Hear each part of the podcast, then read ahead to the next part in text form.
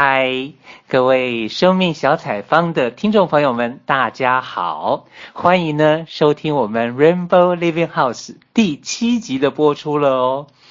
今天呢，不知道大家听了我的声音有没有觉得有一点点颤抖的感觉？因为今天我来到了南京，然后呢，我下飞机的时候机长广播，现在外面的气温。零下两度 C，我的天呐！好，我来南京干嘛呢？因为南京这边有好几位来宾是我一直想要邀请的。那在南京这边第一位接受我的直播专访的呢，同样的是我华人行动第四届就是华四的同学。那我们就先请他哦。大家好，我叫艾琳。我们常常会说小艾琳、小艾琳啊 等等的，对，等一下可以听他分享。不过小艾琳好像有另外的一个含义哦。好，没事，我是说内在小孩。好，OK。那你会怎么跟听众朋友们大概的自我介绍呢？你会怎么自我介绍你自己来跟大家讲一下？嗯，啊、呃，自我介绍，嗯。我叫艾琳，嗯，艾就是艾灸的艾，嗯，林就是王字旁两个木，嗯，艾琳这个名字是我很喜欢的，爸爸妈妈取的，很多人都会问我说，艾琳这个是不是昵称或者是自己后来取的嘛？然后我都说是原名就是这个，嗯，对，好，感觉起来是。挺骄傲的一件，OK，好。那因为前面的话，我们几乎邀请的来宾当中，有三位都是华人行动的，包括我的同学啊，啊，有淑萍、黄坤，然后当然也有就是我们的华山的学姐啊，秀莲呐、啊，对对对。那这样的话，呃，我是说像这样的情形，就等于说前面有听过的听众朋友可能都会了解，我们华人行动。是要花七个月的时间，从今年三月三号到九月二十五号，这中间两百零七天，然后就是我几乎都会问一个问题，就是这七个月可能工作要辞掉，可能要抛家弃弃呃，对对对对对，那你要不要也来聊一下？就是说你一开始。你是知道还是其实你也是不知道的？那你怎么下定这个决心？就是好，我要来参加这个华人行动，可不可以跟我们分享一下这个部分？嗯，好，嗯、呃，其实华人行动我是知道他会要去哪些地方，嗯、然后要经历多长的时间，嗯、大概要做什么事情。因为呃，我老公梁东他是参加了上一届，就是第三届的华人行动，嗯、呃。所以他回来以后也有跟我分享很多关于华人行动的事情，所以对于华人行动我其实基本上是知道的。嗯。然后为什么要去参加呢？是因为其实有很多的原因啦，就是因为我今年三十六岁嘛。嗯哼哼哼。三十六岁，就是会觉得其实人生已经到了一个阶段。嗯。呃，我在之前的时候是做网络设计的。嗯，在生活里面跟呃家人的关系开始出现问题，嗯，然后我自己也觉得我自己的生命状态开始好像停在一个阶段，有一点，嗯，好像突破不了，没有没有力量往前走的感觉，嗯，好像就觉得说需要有一个什么样的契机，或者是参加一个什么样的活动，跟一个什么老师去好好的整理一下自己，嗯，嗯，嗯，那嗯。呃，就是第三届的时候，第三届的时候梁东去，我其实是有一点点羡慕，嗯，但是那个时候我没有决心要去，嗯，因为在我自己的从大学毕业以后，工作了两三年以后，后来就大概有十年的时间，我都是在家里面就是自己工作的。就基本上是在一个一个人的的环境里面，嗯嗯、然后也变着慢慢慢的，好像我的性格是比较内向，不太跟人接触，也不太往外跑，嗯、所以那时候我想到说，哇，要出去七个月，嗯、然后要跟这么多陌生人在一起，啊、会有很大的压力。我觉得我我能不能啊？好像觉得很难面对，所以不敢。但是观察了以后，观察梁冬去了以后，觉得他有很大的改变，然后我其实是会羡慕的。嗯。然后也会对这个活动有信心，所以我这一次的时候，就是第四届的时候，我就想要去试一试这样。嗯嗯嗯。好哦，刚刚听的话会感觉好像我们的艾琳就是。可能有一段蛮长的时间，就有点像宅男啊、腐女啊，好像就是待在家里。但是可能你你跟那个一般的宅男腐女不一样的是，你其实是在家里是有工作的，是有一个固定自己生存下来的。对。不过呢，我会有一个感觉，到目前为止，我们的艾琳好像。好像不太像我们平常熟悉的艾琳，嗯、这时候可能需要某个人出来说：“小艾琳出来。” OK，好，那因为我们前面也都会聊到，就是华人行动，包括可能有两个月的学习培训，嗯、然后有可能也是至少两个月的算是田野服务，嗯、两个阶段的，然后甚至于后面有大概也有两个月的那个算是海外交流访问，对。你有没有特别一下子马上想到什么事情的，是可以跟大家分享的？嗯，一下子想到，嗯，对我比较重要的，嗯嗯嗯嗯，嗯，好像我每次就之前也分享会啊什么的，好像我每次一想到的时候，最深的就是在去到崇明岛，嗯，大概一个星期不到的时候，嗯嗯，然后呃，我们的那个。队友里面有一位，今天我们中午还一起吃过饭，然后他因为他是说话很直很快的啊，他当时就有提到我的穿衣和 发型的问题，嗯、那当时呃这个对我来说是印象很深刻的，嗯、因为呃我其实是在呃大学之前，嗯，在自己的。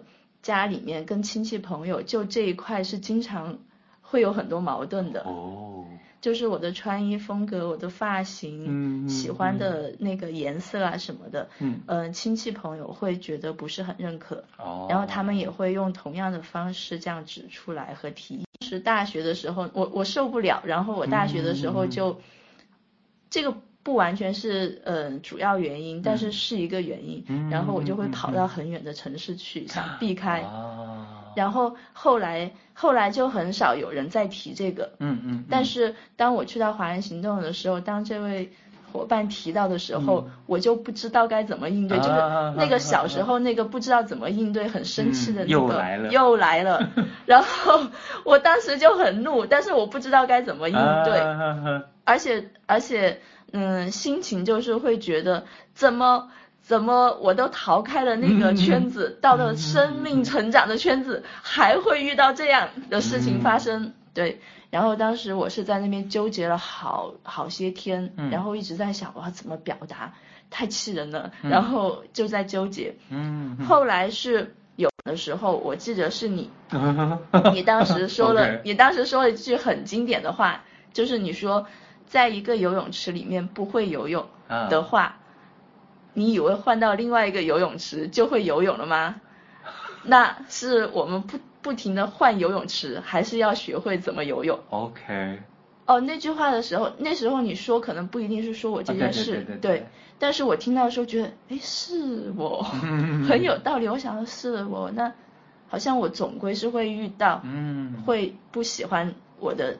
风格的人，嗯，那我是一直在逃，一直在逃吗？然后这也是让我一下觉得说，原来我之前一直在逃，嗯，而我现在可能要学习怎么去应对了，嗯，所以我每次好像提到都是会这一点，因为这个可能是发生在最开始的时候，OK，印象特别深，反正感觉起来就是说生命当中的一些。对的，就是到哪里都逃不了。对你在别的地方会被戳的，你逃得掉，就来了这里，你还是要被戳。对，那那这个部分后来是怎么样子跨过去了，或者说怎么穿越了呢？嗯，这个部分是一直后来到，呃，大概是香港的那个陈美红老师过来跟我们讲三 A 和我讯息的时候。嗯嗯 okay 然后那时候有一个信念转化还是什么，嗯，信念转化。然后我当时好像在信念转化的时候，我慢慢突然一下有一个就是我突然一下感觉到说，我一直在坚持我喜欢这种颜色，喜欢素色的衣服，嗯，觉得别人不尊重我，嗯嗯，但是我突然一下说，那别人喜欢那种很花哨的衣服，我有尊重过吗？其实我当时问自己的时候，我是觉得，我心里面是觉得那种花哨衣服这么难看，觉得原来人家不尊重我，其实我其实是一样的，根本就没有尊重到别人。我在讲说。每个人的喜好不一样，你们要尊重我。但是我其实打心里都没有在尊重别人的喜好，嗯嗯嗯、在那个时候好像一个转换。嗯，对。OK，好哦。那你刚刚提的，包括从一开始就是、嗯、那还在第一个月的，可能前面第一个、第二个礼拜。对。那你刚刚说的香港的 Red 老师来的时候，其实是已经是我们第二个月的培训，嗯、第二个月的学习的阶段了。对。所以这些好像都还在。那个前面两个月的部分，然后就已经可以有这么大的一个好像收获啦等等的。那我们接下去的田野服务，甚至于后面的海外交流访问啊，或者是最后我们就回到了深呃不能说是回到，就是我们就到了深圳那边去准备我们的啊等等的这些。那后面的部分是不是也还会有一些让你很有感觉的一些可以分享的？嗯，嗯、呃。我觉得印象比较深是那个服务期间第一阶段，第一阶段，你知道，我是到那个松原和太，嗯、就是到，啊、呃，跟黄坤一起，对对对，跟黄坤一起，嗯，然后去松原，然后后来又去山西的太原，嗯，然后两个地方，而且那个阶段我是组长，哦，哦，那那刚刚呃刚知道自己是组长的时候，其实蛮紧张的，哦。嗯，对，然后，嗯，当时呢，呃，我们去之前我会很有压力，嗯，但那个压力主要是来自于我不知道去服务的话，我的能力行不行，嗯，但是对于当组长就是性上面的事情的话，应该是没有问题的，呃。然后去到那边的时候，其实我们团队里面也会有冲突啊，嗯、也会有不同的意见。嗯嗯，嗯呃，当时呃，我发现哦，我居然会很平静的就把它全部应对掉了。哦。因为在这个之前，我一直都在就是整理的过程中嘛，都是一直在说。啊，我小的时候啊，爸爸妈妈经常吵架呀，嗯、然后就给我带来很多的压力啊。嗯、但是好像在那次服务的过程中，我发现，我慢慢发现，哎，好像小的时候虽然经历了很多很严重的父母的冲突，嗯，但好像他反过来又让我对待那种很激烈的冲突的那种容忍的能力，或者说，嗯、呃，那个容器会比较大。嗯，很激烈的时候或者。呃，组员互相有在情绪中讲话的时候，我好像比较不会乱，嗯，就觉得说，哎，这个跟爸爸妈妈吵架比起来，简直是 小 case 啦.对，所以就好像反而变成一种，对我来说反而变成一种，呃，呃善就是长处，嗯，对，呃，所以就觉得在那段时间虽然。大家有一些冲突，但是其实并没有爆发成什么样子，嗯、没有很乱，这个是一个还不错的，很开心的。Okay. 就就是你一开始会觉得当组长，嗯，哇，这个又是出去服务，然后好像要代表华人行动，然后可能一开始刘老师还没有跟着，还没有到你们那边嘛，嗯、可能也是你们先到了一个礼拜之后，可能刘老师才会过去啊，然后就感觉非常有压力。小组可能也有一些相处上的啊，或者是工作上的啊，嗯，总是会有一些摩擦或干嘛什么的。然后好像这些你都顺顺的度过了，然后所以你觉得这个是你看到你自己的一些成长、一些改变，或者说好像不像自己原先想的自己是没有能力的。嗯，OK，那第一阶段的田野服务还有一些什么样的印象深刻的，或是收获，或是后面的第二阶段的？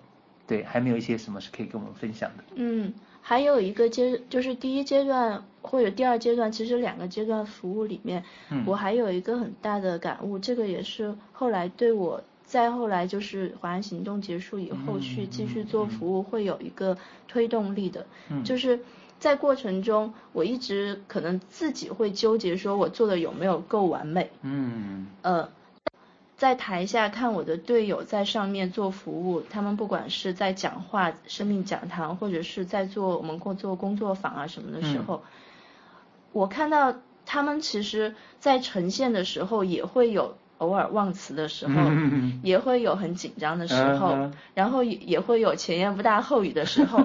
但是我发现我看到的时候会觉得很真实。嗯，就是当我作为一个旁观者看到另外一个人用不完美但是很真实的一面展现的时候，我其实心里是会有一份感动的。嗯嗯，而且是会觉得好美。就是会觉得这个生命在那个时候那个状态是很美的，所以当我看到的时候，我好像对自己也会有一份信心。我就在想说啊，原来他这个样子会出错，但是我特别可爱，真实的很可爱。那我其实自己好像也可以是这样的状态，我。嗯所以到了第二阶段服务的时候，呃，我有几次就是嗯。工作坊或者是在上面演讲，嗯，我也会开始紧张忘词，嗯，但是我好像就不会再去给自己很大的压力，嗯，反而也会在内心觉得说不要紧，嗯，不要紧的，我忘词了。刘老师的名言，对，没关系，慢慢来，对，然后会越来越好的，对。嗯，然后我紧张忘词的时候，或者上台流汗的时候，我就会直接跟大家说，我是一个很容易紧张的人，嗯、我现在很紧张，嗯、所以我的汗都在流。嗯，然后忘词了，我就说啊，不好意思，忘词了，我来想一想，嗯、这样。所以我这样做的时候，好像发现其实根本不会有什么影响，嗯、不会有我以为的大家会看不起怎样。嗯、然后好像这个会对我来说，就是自己对自己的要求放松很多。嗯，对。听起来有点像是就是。我们现在正在进行的这种生命，就是生命故事分享啊，嗯、其实就是期待生命可以感动生命，然后可以陪伴生命啊，等等这些的，嗯、就是好像你说一个生命，它到底怎样算叫做对，怎样叫做错，嗯、所以那个对跟错好像不是那么的，呃，一定要有一个怎样的标准啊，等等的，嗯、但是它就是。一个很真实的呈现，然后就会感觉真的是很美。嗯嗯，OK，好哦。那在接下来呢，如果说像海外的交流访问，或者是说在深圳的那一个月，嗯、甚至于说是深圳大会，有没有让你就是很有体会的一些可以分享的？嗯，我会觉得是看到很多不同地区的人，嗯，很长见识。嗯。就是以前我刚才也说嘛，经常一个人在家，嗯、其实 所见的人很少。嗯。更何况在国外，大家的文化虽然都是华人，嗯，但是其实还是有很多文化是不太一样的，嗯、习惯不太一样，思想也不一样。然后当我去看到他们更多的就是他们的生活是怎样的，他们也会分享自己的生命故事嘛。嗯会听到相同的部分，有有感同身受的，也会有让我觉得啊，还会是这样的，嗯、对，然后会觉得就是有一种开眼界的感觉，嗯、也会觉得好像世界变得更丰富和精彩了，对，那嗯，在大会期间，大会期间的话，我是和克利主要是做工作会比较多，嗯、那段时间，嗯、呃，我我一开始是有一点点。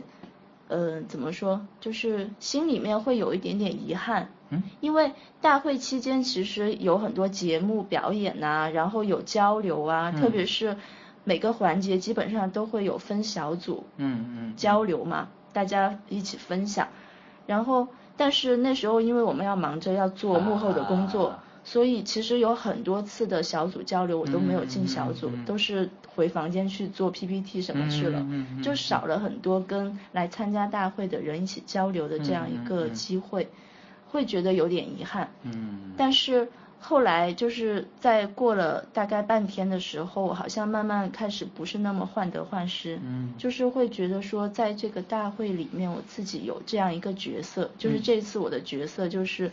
用我做 PPT，然后做音乐，做这些技术来为大家服务。嗯、这个好像是我跟大家的一个另外的交流的方式，嗯、不一定是在小组里面这样。嗯、所以心里又平衡很多，然后也会觉得说，慢慢的在，就是到了大会以后，我会觉得自己的状态开始从一开始的在自己的世界里面，嗯，慢慢的变到说是可以在和别人有互动，嗯，包括跟。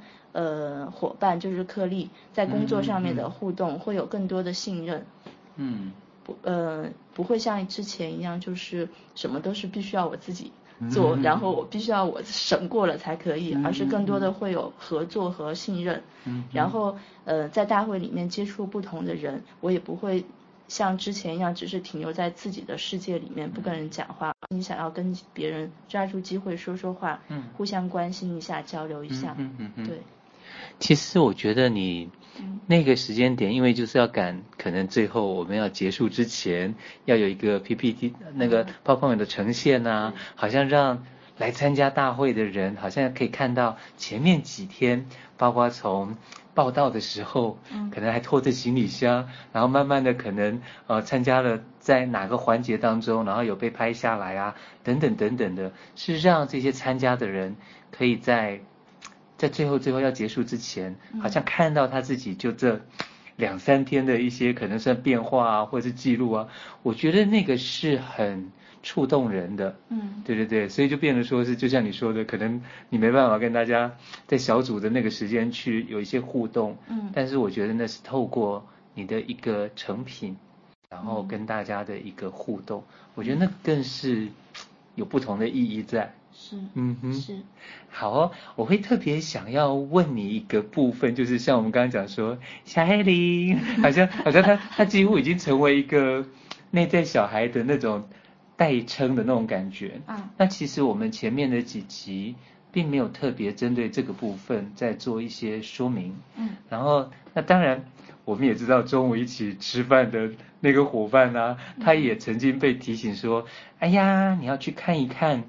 这个艾琳写的每周的学习心得啊，然后甚至有人有人可能会说他不知道到底内在小孩在哪里，到底怎么跟自己小孩内在小孩对话啊等等的时候，我们可能也都会想到说去问艾琳。那针对这个部分，是不是也可以跟我们分享一下有关就是说小孩？嗯，内在小孩就像。呃，我记得印象很深刻，就是你会说你自己就是一个内在小孩。其实我自己也是，因为如果见到我的人都会觉得我其实是比实际年龄看上去小的。嗯，对，我很多时候其实也是外在就呈现一个小孩的状态了。嗯嗯。嗯，关于内在小孩这一点的话，我之前就是在华人行动之前，其实我对这个概念也是不知道的。嗯。但是我的内在小孩是一直在的。嗯。那个是属于有点像感觉的东西，或者是情绪的东西。好像，嗯，后来学习我慢慢好像去整理的时候，会发现，其实我那个内在小孩的声音从很小的时候，其实他就一直都在。嗯。只不过是，比如说。在小学的时候，我一个人呃去走路去上学的时候，我会害怕的时候，其实你说我好害怕，我好害怕。只不过那个时候呢，我自己也是个小孩，所以我自己对那个很害怕的声音的态度就是是哦是哦，我也好害怕。所以我也常常觉得说，在华人行动之前，我经常会出现就是内在小孩的声音有那个感觉。时时刻刻都会出来有我在生气，然后我在很伤心，嗯，我很愤怒，我很委屈。基本上每次发生很多事情的时候，那个声音都会直接就跳出来，嗯嗯。但是我好像一直都不知道应该怎么应对这个声音。嗯。我也常常会说，好像我经常会像是一个小孩在带着另外一个小孩的感觉。嗯 但是好像华人行动以后。嗯，在学习的过程中，蛮发现哦，原来这个叫爱，这个叫内在小孩，嗯，然后要去发展内在的成人或者爱心父母，原来内在的关系是这样一个关系，嗯，然后在华人行动好像也是慢慢会去练习这一部分，嗯，对。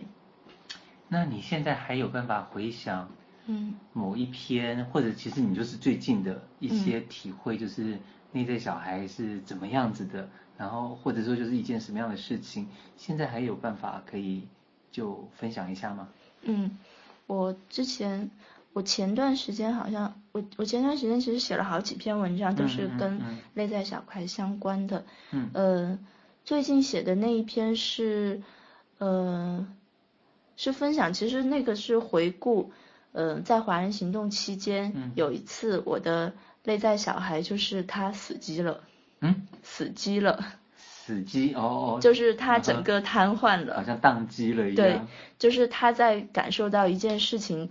超他很失落，嗯，嗯，然后当时他是在跟我发脾气，他说为什么为什么凭什么，呃，对方为什么就不能那么那么做，不能如我们所愿，然后他就很生气，嗯嗯，很生气以后，但是那时候我的大人是知道说那个是界限的问题，嗯嗯，然后不能去要求对方完全满足我，所以当自己那个失落出来的时候，我内在小孩就很不情愿，然后他就一直在那闹。闹到最后没有办法的时候，他就抑郁，就有点类似于进到抑郁状态，然后就觉得无能为力，很无力，很失落，然后他就躺在那边不动。就我形容就是会感觉像一个小孩，他就瘫在那个地上哭哭哭哭着，然后他就不动了。他说我不过了，不动了，我怎么叫他他也不理了。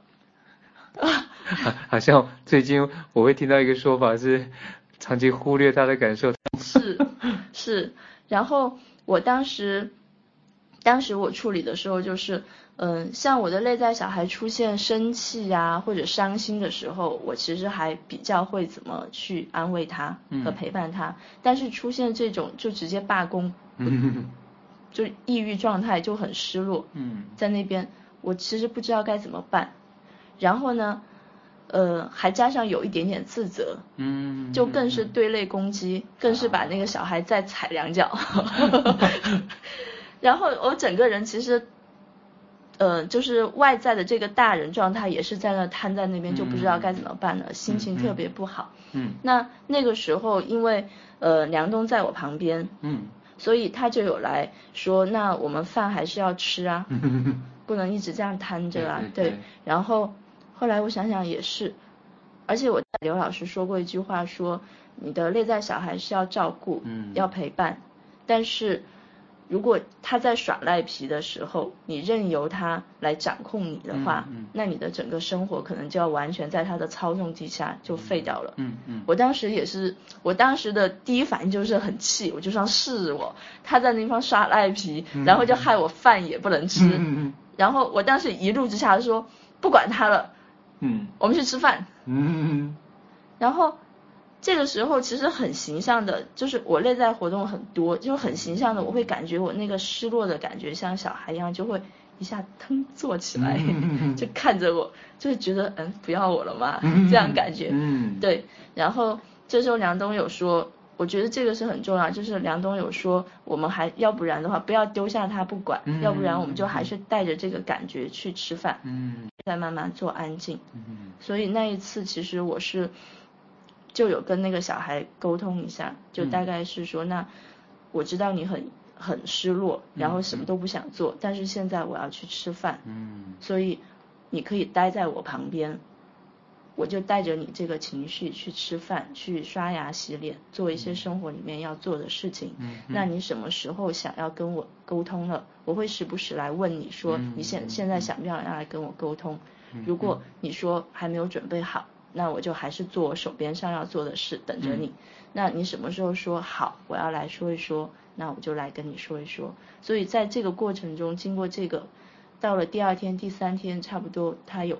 过来跟我说，我想要说一说，所以后来好像这个过程，我会觉得是我陪伴内在小孩非常转反侧，但是最后好像摸索出来一个一条路的一个经验。OK，其实就像我们前面可能有分享过，就是跟自己内在小孩的关系，好的，然后其实是可以比较有成人的力量是可以出来的。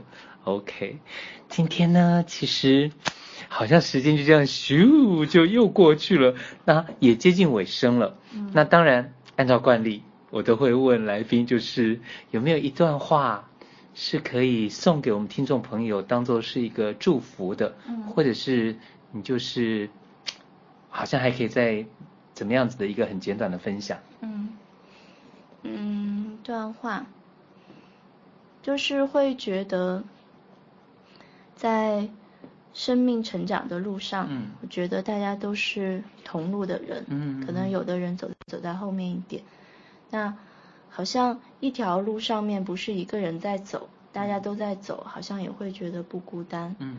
而且我自己会觉得，其实走在生命成长路上，在不断的整理自己的生命，其实是一件还蛮有意思的事情。嗯，里面可能会有痛苦的部分，嗯，也会有很多欢笑的部分，但总的来说，它是很有意思的事情。嗯，所以，如果你愿意的话，就一起来。